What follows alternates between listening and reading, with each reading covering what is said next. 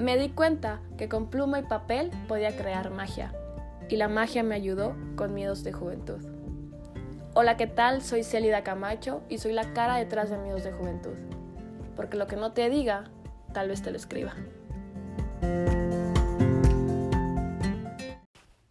Hola, buenas noches.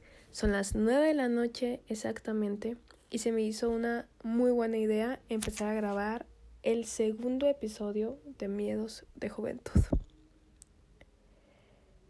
Antes que nada, te quiero contar que a diferencia del primer episodio donde me encerré en mi habitación para que no se escuchara ningún tipo de ruido, esta vez lo estoy grabando desde un espacio al aire libre. Entonces, muy probablemente vas a escuchar voces, perritos, carros pasar y ruidos que no sé de dónde provienen, pero ruidos, de esos ruidos raros que siempre hay. Te quiero decir, antes que nada, te quiero agradecer el que me estés escuchando, el que me estés regalando un poco de tu tiempo y también que me leas, que no tengo ni las palabras ni sé cómo explicarte lo feliz que me hace y lo agradecida que estoy. Y bueno, ahora sí, empecemos. Para este segundo episodio se me hizo padre titularlo de la siguiente manera. Escucha bien, ¿eh? Escucha. No duele para que sufras, duele para que cambies. ¿Qué, ¿Qué viene a tu mente cuando escuchas esto? ¿Qué piensas? ¿Qué sentimiento te genera? ¿Qué te hace sentir? No sé, te doy unos cuantos segundos, unos pequeños segundos para que lo analices y te respondas a ti mismo. Te lo repito. No duele para que sufras, duele para que cambies. Contéstate. Bueno, el día en que esto vino a mi mente, sin mentirles, me pasé casi todo el día pensando en esta, en esta frase. Estaba en el trabajo y yo de que no duele para que sufras, duele para que cambies y pensando y pensando y pensando. Y entonces tú me preguntarás, ¿qué pensaste? Y pensé que sí, que sí, que está padre que el ser humano, que tú, que yo y que nuestros conocidos, de vez en cuando nos tiremos al drama. Está padre porque le da un cierto misterio a nuestra vida, un no sé qué a nuestros días. Pero ¿sabes qué es lo que no está padre? No está padre convertirnos en la víctima de la situación. No está padre que nosotros mismos nos posicionemos en ese papel. Y entonces me hice la pregunta, Celida, ¿por qué si son, por qué si es tu vida, si es tu situación, si es tu problema, tú misma te regalas el papel de víctima? Y hazte la pregunta a ti, hazte a ti también. Y no me digas, no, yo nunca, porque yo sé que todos nosotros en algún momento de nuestra vida, ante cualquier situación, lo hemos hecho.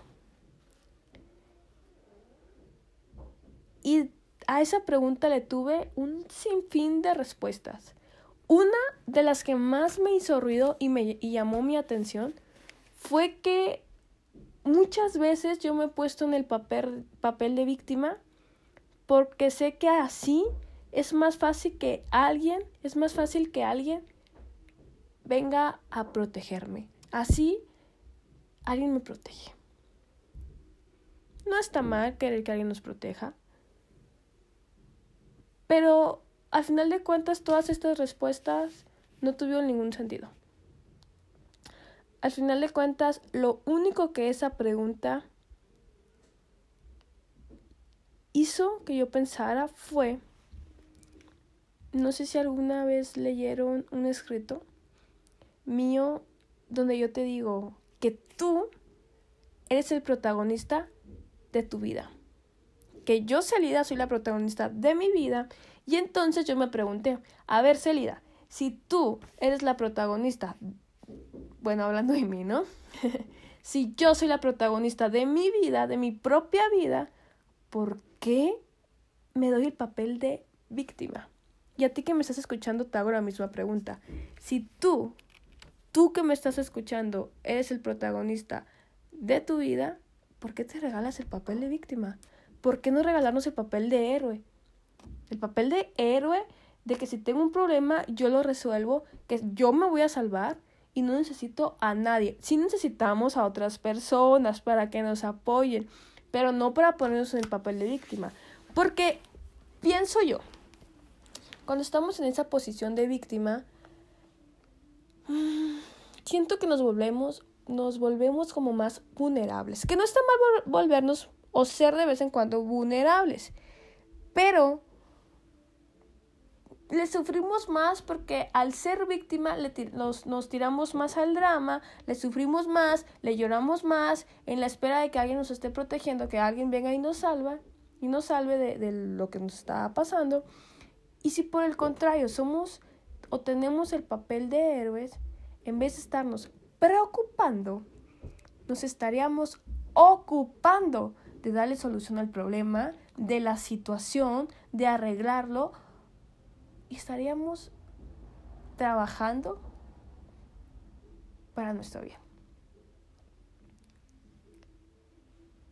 Estar tristes o sentirnos tristes no está mal. La tristeza es una emoción. Es una emoción y de hecho es de las emociones principales.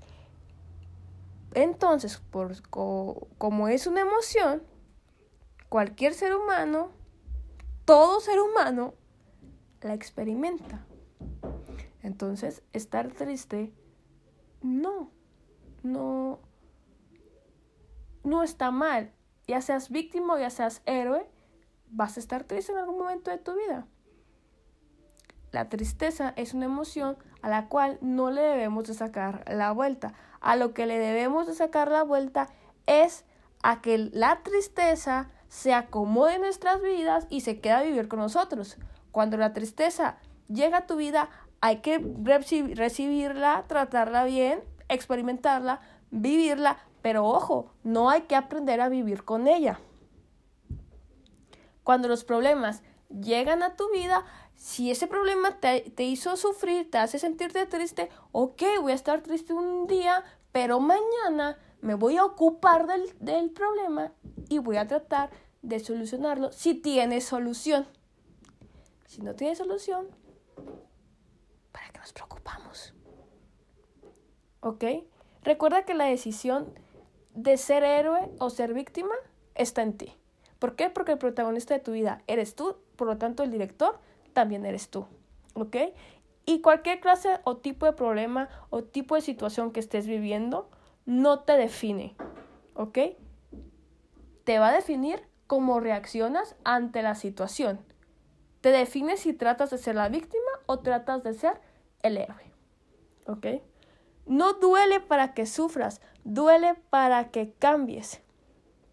El dolor es esa señal que nos está avisando que hay algo en nuestra vida que nos está haciendo ruido. Algo que ya no nos está haciendo bien, ya sea situación, ya sean sentimientos, ya sean personas. Hay algo en nuestra vida que nos está haciendo sufrir, que nos está haciendo un poco de daño, que nos hace sentir tristeza. Y pueden ser miles de razones. Puede ser que el ciclo de esa persona ya cerró, ya cerró, ya terminó en nuestras vidas y entonces hay que dejar ir.